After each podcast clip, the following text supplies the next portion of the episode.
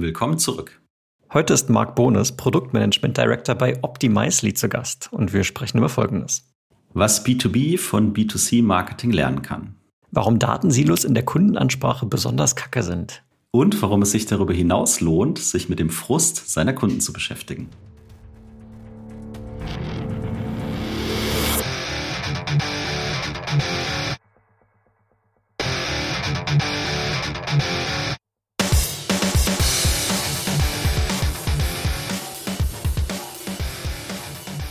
So, lieber Tim, ich bin ja extrem viel auf Instagram unterwegs. mein Beileid. Ja, und ich kriege da extrem viel Werbung. Ne? Und man könnte meinen, so es geht mir richtig auf den Keks. Aber ich bin äh, schier erstaunt, wie viel Geld ich durch Instagram quasi verliere, weil die Werbung wirklich Dinge bewirbt, wo ich sage, hey, das toucht mich. Und ja, es funktioniert. Kennt mich da jemand? Ja, und irgendwie das Kontrastprogramm dazu ist irgendwie die B2B-Welt. Also wenn ich auf LinkedIn gehe zum Beispiel, dann gibt's ja mal wieder so einen Sponsored Post und so weiter. Da sehe ich dann SAP, Oracle, Salesforce und also böse gesagt, geht mir so richtig am A vorbei. Und daher links rein und rechts wieder raus. Ja, man könnte fast sagen, gutes Marketing würde auch den Vertriebsshop einfacher machen. Und jetzt die große Frage, wie? Sales Excellence, das ist dein Podcast für Software, B2B-Vertrieb und Pre-Sales. Ich bin Tim, Sales Engineer bei Seismic. Und ich bin Jan, Presets Leader bei der SAP und ein ganz herzliches Willkommen zu unserer neuesten Podcast-Folge. Ja, und der Tim hat sich gerade die Frage gestellt, wie machen wir das? Und wir haben uns wieder einen ganz neuen spannenden Gast eingeladen, nämlich den Marc Bones. An der Stelle ganz herzliches Willkommen, Marc, an dich. Und ich darf dich ganz kurz vorstellen. Also du bist heute ja in der Funktion ähm, Product Management Director bei Optimizely, kennt vielleicht der ein oder andere noch als äh, EP-Server von zuvor und beschäftigst dich da sehr viel mit der Produktentwicklung natürlich. KI spielt in Bezug auf Personalisierung eine große Rolle. Ich habe äh, in deiner Vita was gelesen von empirischer Optimierung und der Nutzung von Kundendaten und ich muss natürlich später fragen, was das genau bedeutet. Du hast dich aber auch sehr viel beschäftigt in der Vergangenheit aus einer strategischen Sicht mit äh, Content, mit Commerce und mit der Automatisierung im Marketingbereich und dir auch Touchpoints und so insgesamt diese mittlerweile sehr digitale Kundenjourney angeschaut. Und äh, ja, sehr schön, dass du heute da bist. Ja, moin, hallo. Cool, dass ich da sein darf bei euch, mit euch. Auf jeden Fall. Und äh, es war ja ganz spannend, wie wir uns kennengelernt haben. Ich habe dich ja, nachdem ich dich Ende 2020 bei einem Digital Bash erleben durfte, einfach mal ganz frech angeschrieben und gefragt, ob du nicht mal Lust hättest. Und äh, es hat ein bisschen gedauert. Es gab diverse logistische Hindernisse. Aber heute haben wir es äh, geschafft. Du hattest damals auf dem Digital Bash, der Titel war, so wird Content wirklich King. Und ich hatte den angeguckt, weil ein ehemaliger Kollege von mir auch da war und äh, habe eben deinen Vortrag auch gesehen und dachte auch am Anfang, mal gucken, was das wird. Ja, und habe, äh, während ich dir zugehört habe, gesagt, boah, da gibt's ja so krass viele Schnittmengen und Bezugspunkte zu dem, was Tim und ich machen, nämlich Vertrieb. Und es wäre doch mal total spannend, diese Sachen so ein bisschen zusammenzubringen. Und um da vielleicht einen Einstieg zu finden, Du hast damals auch viel über äh, B2C und B2B geredet und das können wir vielleicht heute auch mal auseinandernehmen, wie du da die Unterschiede siehst. Aber ganz allgemein, jetzt auch, wir hatten Corona, Pandemie, viel hat sich verändert. Wie blickst du denn auf die Wirtschaft, wenn du die letzten 12 bis 18 Monate mal Revue passieren lässt? 12 bis 18 Monate, das ist auf jeden Fall eine lange Zeit.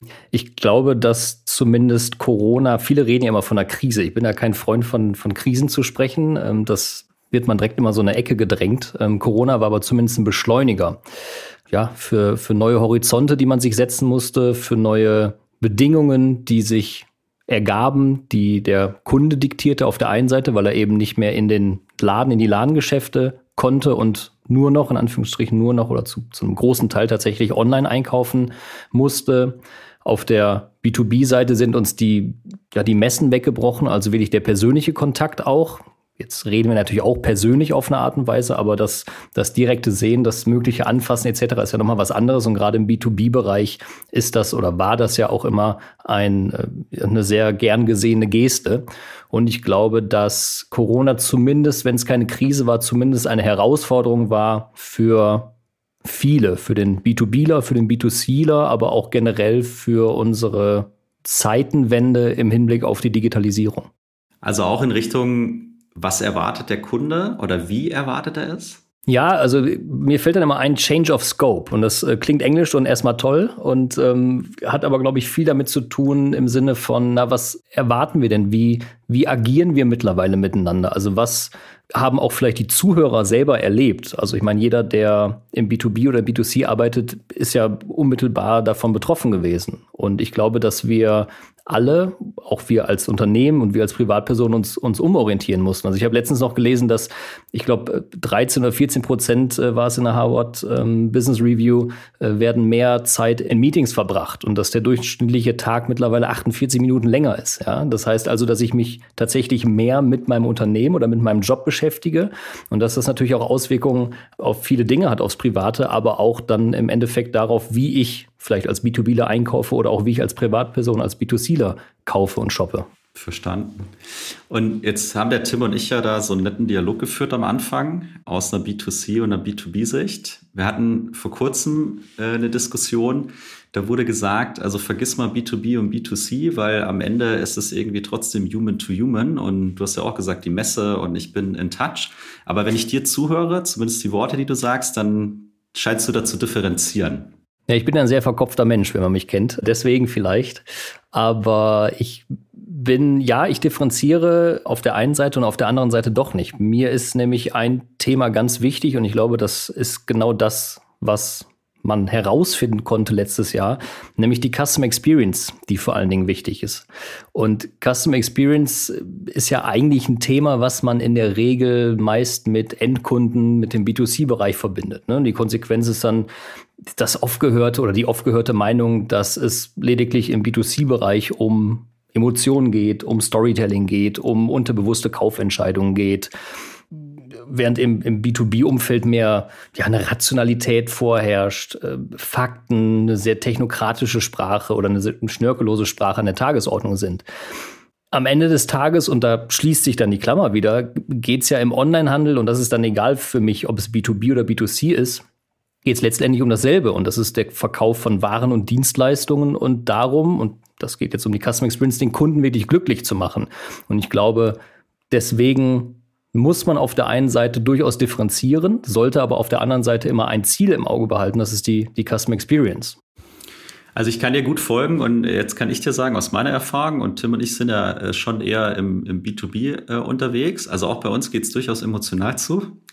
Das auf jeden Fall. Ich habe aber auch das Gefühl, wenn ich privat unterwegs bin, was ich da von meinem Instagram erzählt habe, das ist irgendwie schon weiter. Ne? Das fühlt sich das fühlt sich gut an. Ähm, ich kaufe da wirklich viel Zeug und Tim hat ja gerade gesagt, so ich sehe da so Paid Advertising und eigentlich hat's äh, für mich überhaupt leistet gar keinen Beitrag. Was kann denn die B2B-Welt von der B2C-Welt lernen?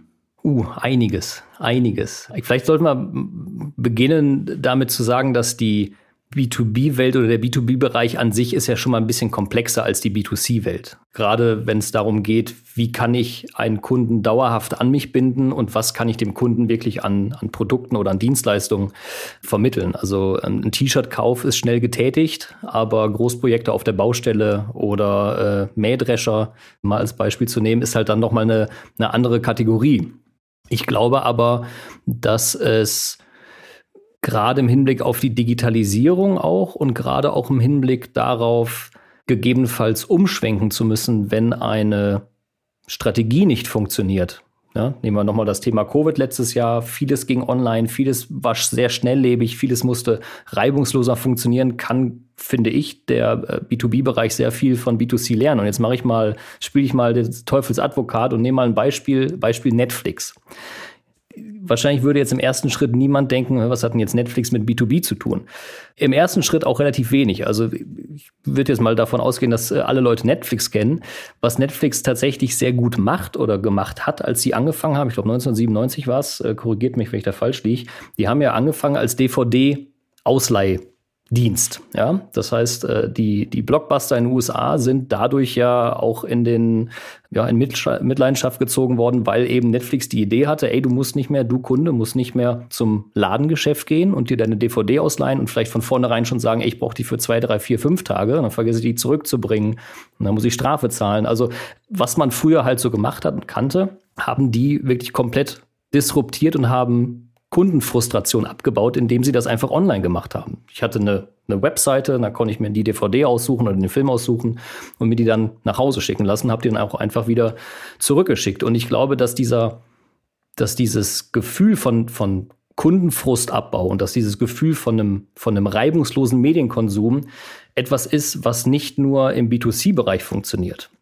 Der entscheidendste Punkt war dann oder ist dann aktuell für Netflix tatsächlich ähm, messen, testen und wiederholen. Also Netflix ist wirklich absolut vom Kunden besessen.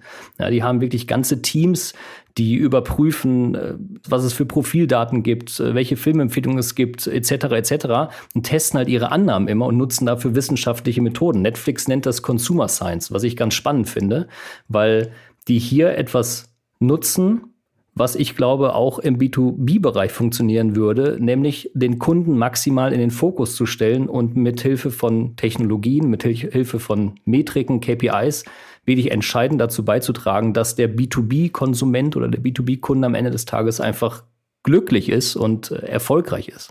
Okay, also äh, ist spannend, was du gerade erzählt hast, Marc. Ich, mir war das nicht bewusst. Ne? Also ich kenne Netflix, dass die mal als äh, wir verschicken DVDs angefangen haben. Das wusste ich gar nicht.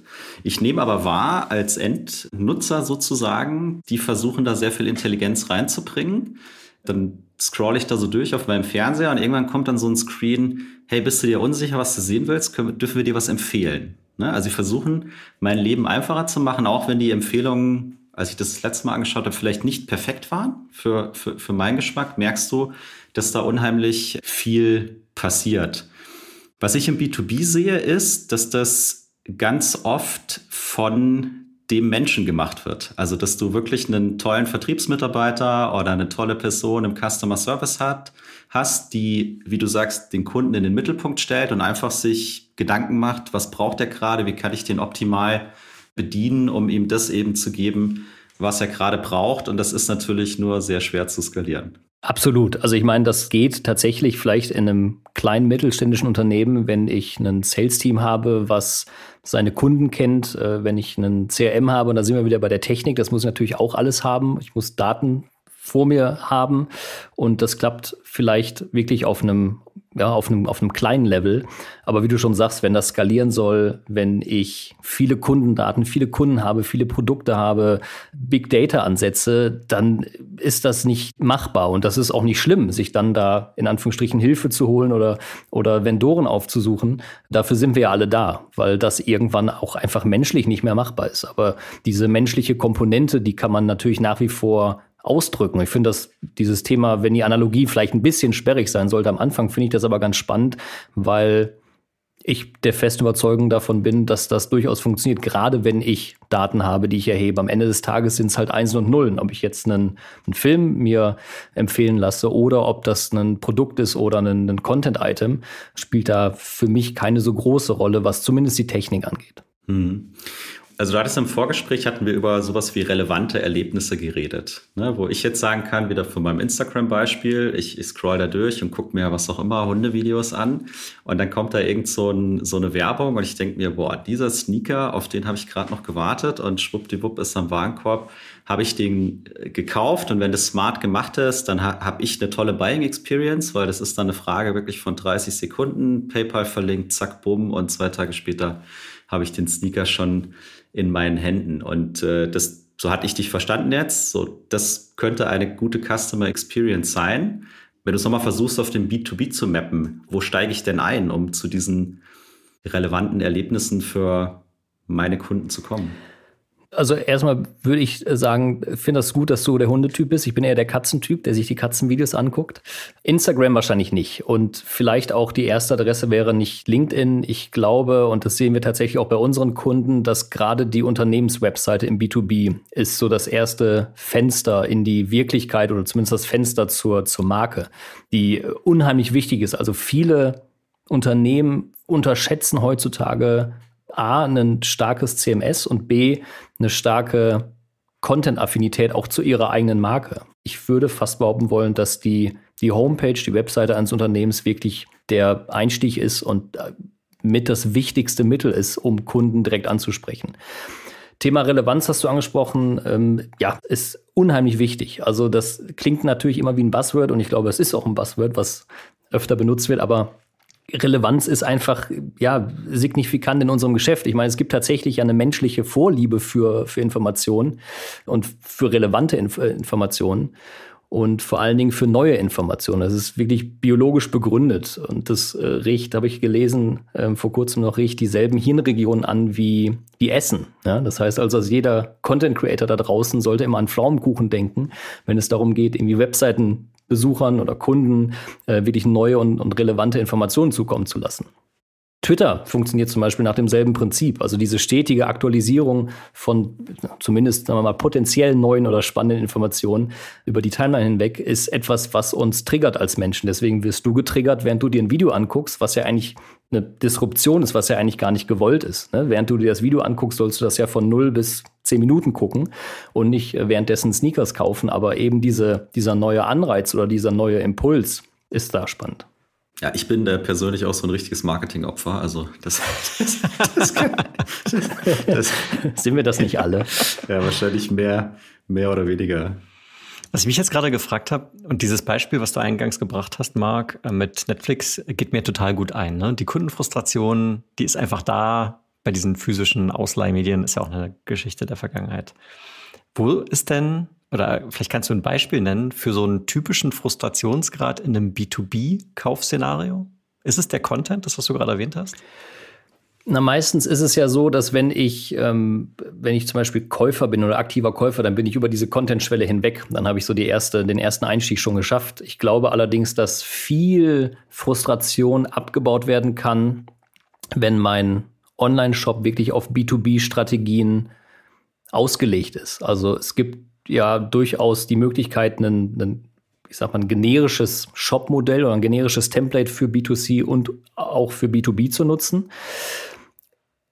Der B2B-Bereich ist aber, wie ich eben schon sagte, ein bisschen komplexer und auch die Anforderungen, wie ich finde, an einen B2B-Online-Shop sind in der Regel höher als an einen B2C-Shop. Also einfach, weil ich habe vielschichtigere Unternehmensprozesse, die im Hintergrund abgebildet werden müssen.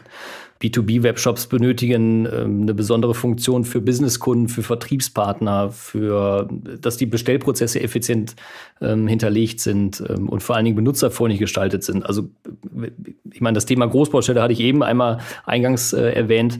Ich finde zum Beispiel eine, eine, leistungsfähige Suche. Und das Wort suchen finde ich immer spannend, weil eigentlich will ich ja was finden. Ich will ja nicht suchen ist unheimlich wichtig für einen, für einen B2B-Shop. Vielleicht sogar noch wichtiger als für einen, für einen B2C-Shop. Aber gerade das sind Dinge, wo eine unheimlich hohe Frustrationsgrenze teilweise erreicht wird oder eine unheimlich hohe Frustration erreicht wird, wenn ich Dinge nicht so filtern kann oder suchen kann oder finden kann, wie ich das möchte oder wie ich das gerade brauche. Also auch differenzierte Filteroptionen sind unheimlich wichtig für, für Produktauffindung oder Produktgruppenauffindungen ja, vielleicht Warenkorbvorlagen wäre auch was, ja, oder Templates für wiederkehrende Bestellungen, was ja im B2B-Bereich durchaus Sinn ergibt und durchaus an der Tagesordnung ist. Das sind ja Dinge, die ich im B2C-Bereich so nicht habe. Es sei denn, ich bestelle mir vielleicht alle vier Wochen neue Kontaktlinsen oder ja, Dinge für den täglichen Bedarf, Zahnpasta etc. Aber eigentlich ist das eher was für den, für den B2B-Bereich.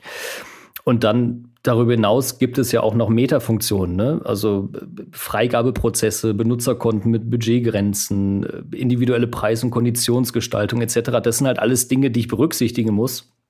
Wenn das nicht vorhanden ist, dann kann das aber tatsächlich dazu führen, dass ich gegebenenfalls zu einem anderen Shop gehe oder zu einem anderen Anbieter gehe, weil ich gewisse auch interne Prozesse nicht abbilden kann. Also ich, ich finde den Punkt hochspannend. Ne? Also gerade das, was du sagst mit, warum heißt der Knopf da auf der Webseite eigentlich suchen und nicht finden? Und äh, denkt das Ganze mal aus der Sicht des Kunden. Und wenn ich jetzt mein eigener Kunde wäre, was würde mich hier so richtig frustrieren? Und dann fang bitte an, diese Dinge ganz schnell zu ändern. Kann ich sehr, sehr gut nachvollziehen. Und auch, dass es da Unterschiede geben kann, total. Und du hast vorhin ja gesagt, den Kunden in den Mittelpunkt stellen. Ne? Also Buzzword Customer Centricity. Alle erzählen davon, alle wollen es machen, nur ganz wenige kriegen es in meinen Augen wirklich hin.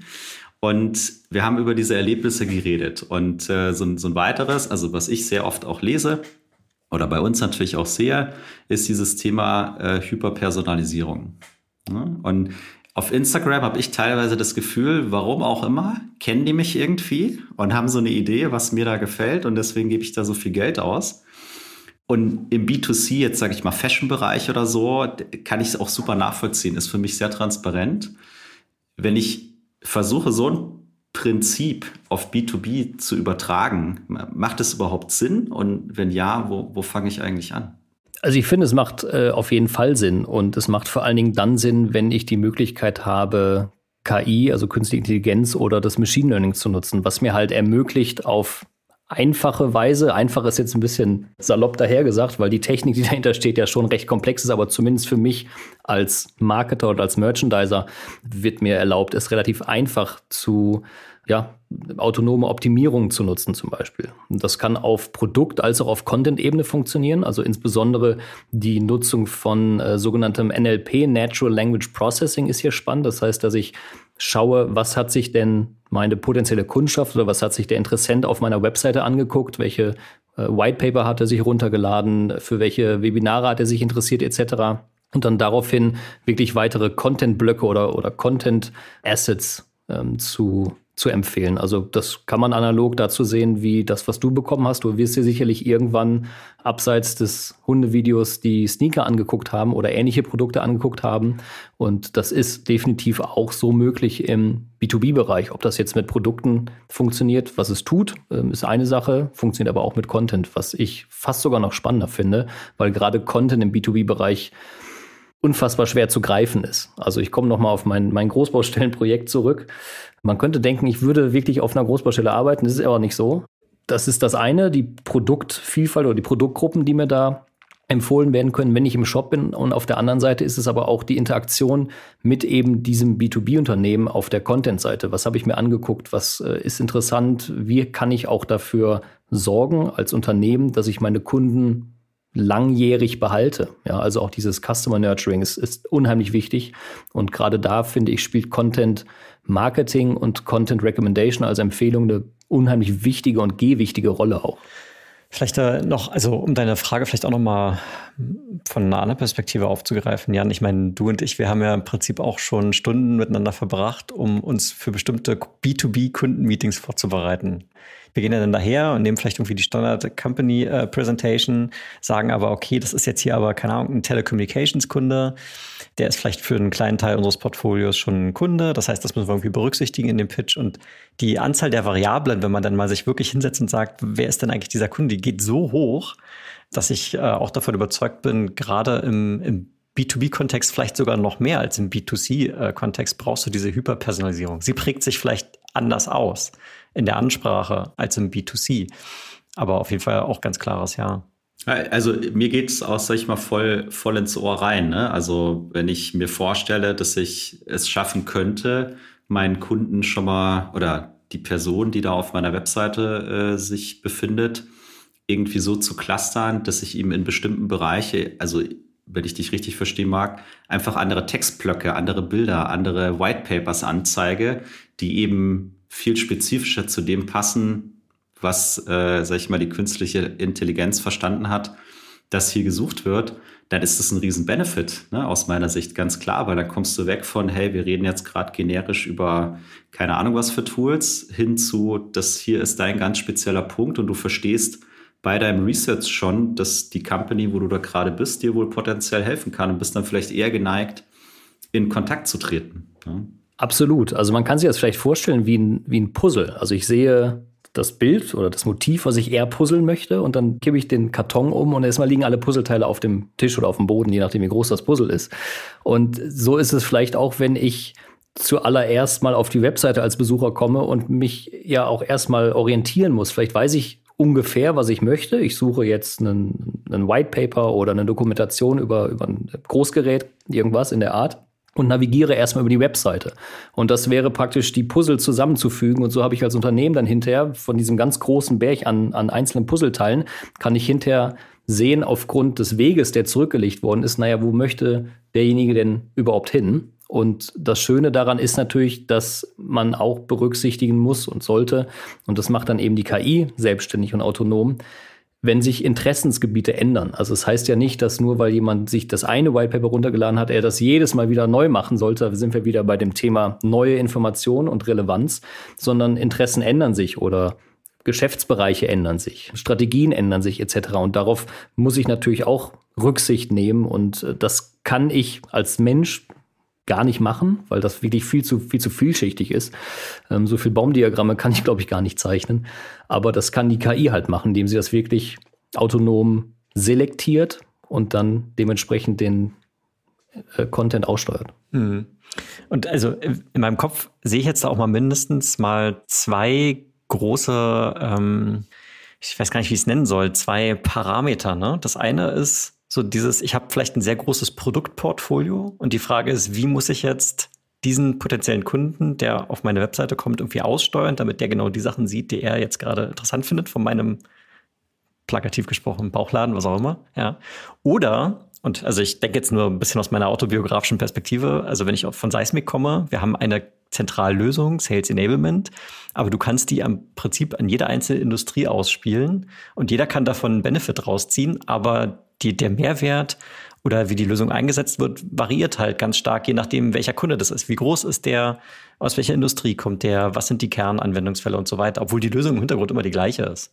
Und trotzdem brauche ich dann eine andere Ansprache, je nachdem, was für ein Kunde da gerade vor mir sitzt. Absolut. Also es, ich nehme mal ein Beispiel HP äh, Business zum Beispiel. Die haben mhm. ähm, so und so viel Tausende, wirklich Abertausende von, von möglichen Content Assets, White Paper, Downloads, äh, Informationsbroschüren etc., das wirklich gewinnbringend und skalierend an, an den Mann oder an die Frau zu bringen, es ist einfach unmöglich. Und ich bin und, und war auch immer ein großer Fan davon, vielleicht so ein bisschen aus dieser Marketerrolle rauszugehen und nicht zu sagen, ey Marketer, du sagst mir als Kunde, was ich zu tun habe, sondern ich sage es dir, weil ich nämlich derjenige bin, der auf der Webseite ist, der, der klickt und der runterlädt und der kauft etc. Und da sind wir auch wieder beim, beim B2B und B2C. Also auch das sehe ich im, im B2C-Bereich. Es kann natürlich sein, dass mal der Marketer Glück hat bei der großen Kundschaft an Jogginghosenkäufer, ja, ganz beliebt in der, in der Covid-Zeit.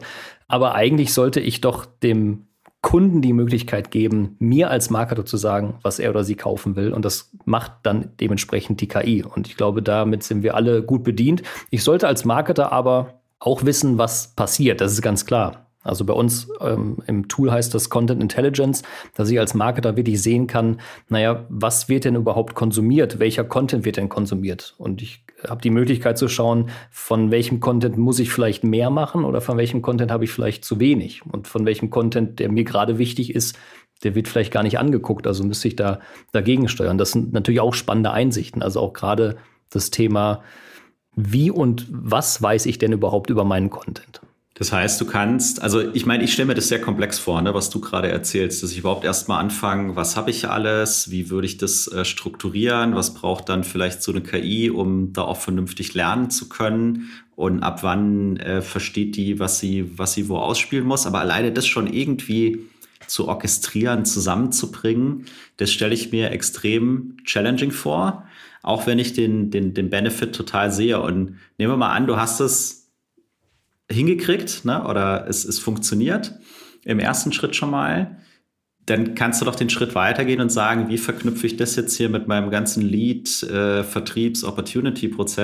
und so weiter, um da die Qualität hochzukriegen, um da die Relevanz frühzeitig zu erkennen und dann da, wo ich weiß, ah ja, der ist wirklich ein sehr potenzieller Kunde jetzt für mich, den dann ganz gezielt mit meiner limitierten Vertriebsmannschaft ähm, dann anzugehen und zu gucken, dass wir den gewinnen. Also diese, ich sage jetzt mal, diese KI- und Content-Welt mit der organisatorischen Welt dann so zu verknüpfen, dass das so Hand in Hand geht. Absolut. Also was, was mir da gerade tatsächlich zu einfällt, ist das Thema Customer Data Platform, was ich nutzen kann als Data Hub, wo dann eben Daten einlaufen aus dem Empfehlungs- Engines oder aus dem CRM, die dann verknüpft werden mit eben den jeweiligen Kundendaten, um dann daraufhin zu gucken, okay, wen muss ich in die Spur schicken, wann muss ich jemanden in die Spur schicken, was kann ich als nächstes aussteuern, ist ein unheimlich wichtiges Thema. Also das kennt ihr vielleicht auch. Ich, also ich war ja auch mal eine, eine Zeit lang im, im Vertrieb, ähm, tatsächlich auch bei uns in der Firma. Das ist schon ein bisschen was her. Aber damals war das noch so, das ist glaube ich vier oder fünf Jahre her, damals war das noch so, und das ist teilweise glaube ich auch noch so, dass viele Unternehmen noch sehr silohaftig arbeiten. Also ich habe da ein CRM, dann habe ich vielleicht da eine, eine Webseite und dann habe ich die Empfehlungsengine, aber die arbeiten alle nicht zusammen. Und dann habe ich nämlich das Problem, dass ich diese einzelnen Pakete und diese einzelnen Silos nur ganz, ganz, ganz schwer miteinander kombinieren kann. Und ich glaube, das kennt jeder aus der B2C-Welt. Es gibt ja nichts Schlimmeres, also für mich zum Beispiel, wenn ich gerade etwas gekauft habe. T-Shirt X habe ich gerade gekauft. Und dann wird mir das eine Stunde später als Empfehlung per Newsletter ausgesteuert.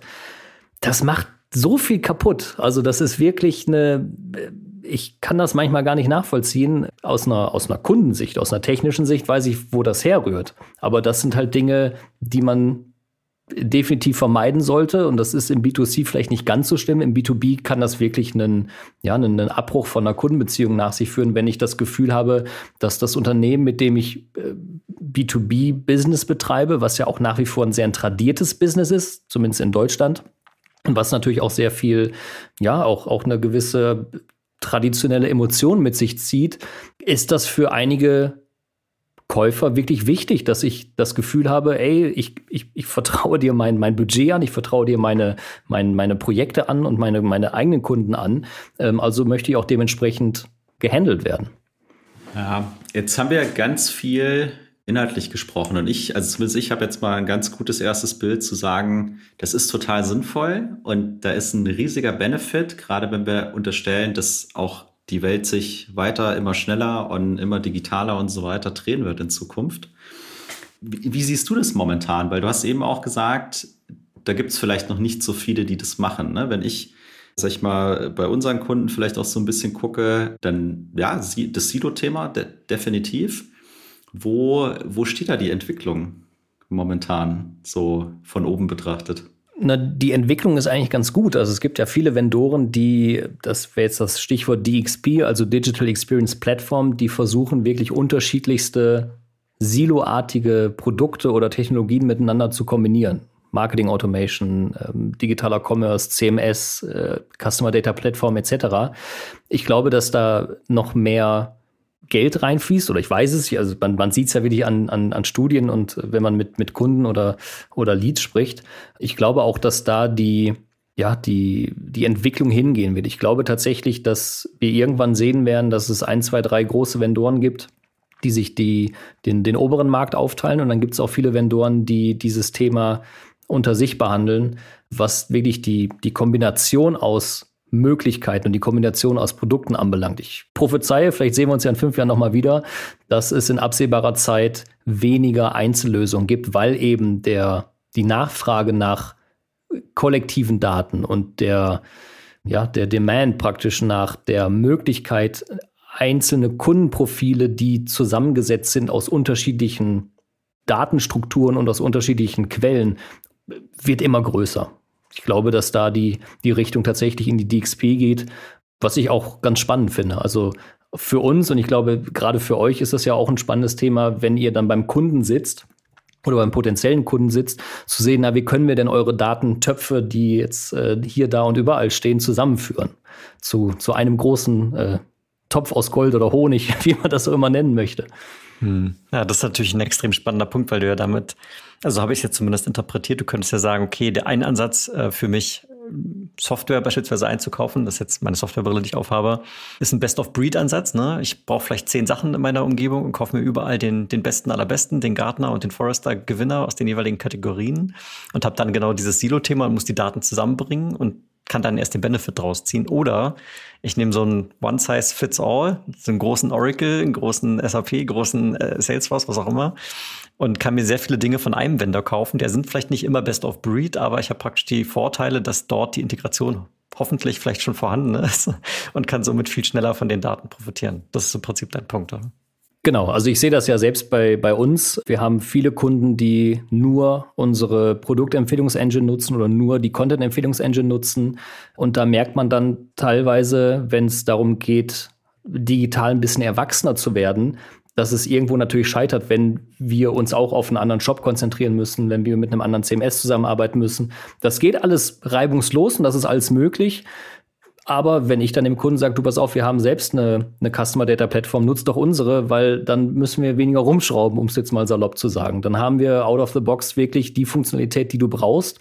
Du brauchst weniger Ressourcen, du brauchst weniger, weniger Budget, du brauchst weniger Zeit etc. Und ich glaube, dass das bei vielen Kunden noch nicht so angekommen ist, weil eben dieser Best of Breed Ansatz, wie du eben schon, schon sagtest, auch sehr tradiert ist. Also das hat man früher halt so gemacht, weil aber der, der Markt so war. Ne? Du, du hattest halt die Freiheit und die Möglichkeit, die auch sehr gut eben diese einzelnen Komponenten zusammenzustellen, weil aber auch, würde ich jetzt behaupten wollen, die Datenmenge noch nicht so groß war. Also das ging damals halt einfach. Da hast du vielleicht auch für eine Marketing Automation oder für ein E-Mail-Management-Tool, ja, da hast du halt den, den Vornamen, den Nachnamen und die E-Mail-Adresse gebraucht. Heutzutage musst du aber wissen, hat der oder diejenige die E-Mail geöffnet? Welches Wetter ist heute? Welche Produkte sind gekauft worden? Also es sind wirklich so, so vielschichtige Informationen, die ich da brauche, dass dieser Best-of-Breed-Ansatz durchaus funktionieren kann. Ich will das ja gar nicht in Abrede stellen.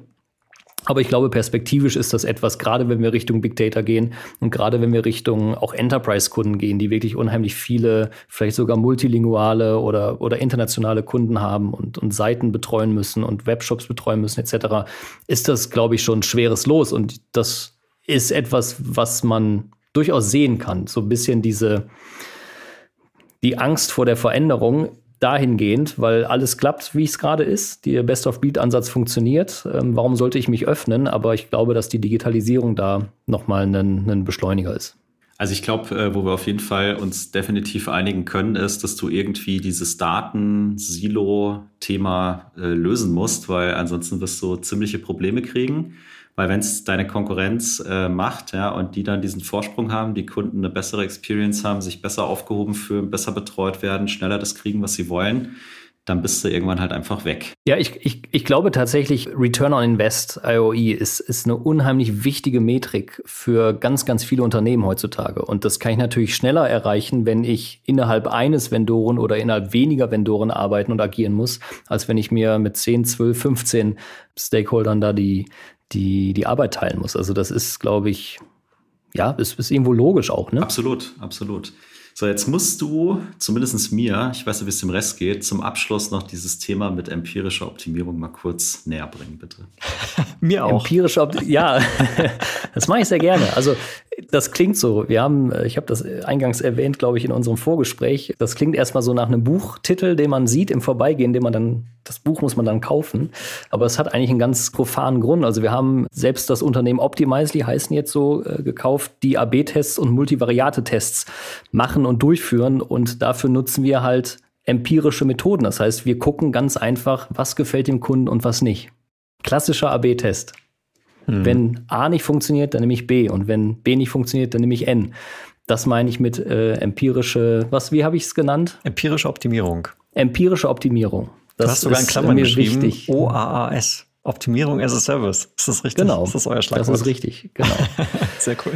Nee, tatsächlich finde ich, ähm, ist das ein, ein, ein wichtiges und ich finde auch spannendes Thema, weil ich überhaupt kein Freund von Bauchgefühlen bin. Ich habe ja gesagt, eingangs glaube ich, äh, dass ich, dass ich verkopft bin, spaßeshalber, aber irgendwo meine ich das. Ich finde es wichtig, dass du als Unternehmen und als, als, auch, auch als Marketinggruppe viele, viele Ideen hast. Und das ist auch total cool und das soll auch auf jeden Fall gemacht werden. Aber wichtig ist dann im Endeffekt zu gucken, was möchte der Kunde denn? Was möchte derjenige, mit dem ich interagiere? Ich kann ja die tollsten Ideen haben, die aber nicht funktionieren. Und das kann ich halt wirklich empirisch messen. Wenn was nicht funktioniert, dann ist es nicht schlimm, dann ist es so.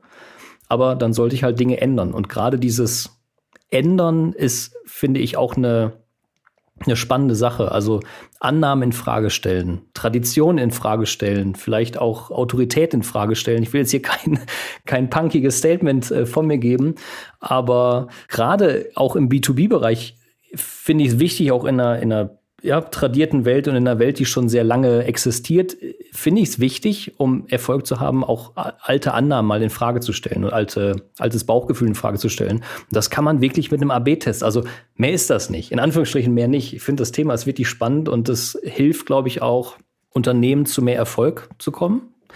Und das hilft auch Teams einfach, ja, auch ein bisschen offener zu arbeiten. Also wenn ich als Unternehmen sage meinem Team, ey, du darfst Fehler machen und das ist genau das, was wir wollen, weil wir wollen nämlich gucken, was nicht funktioniert.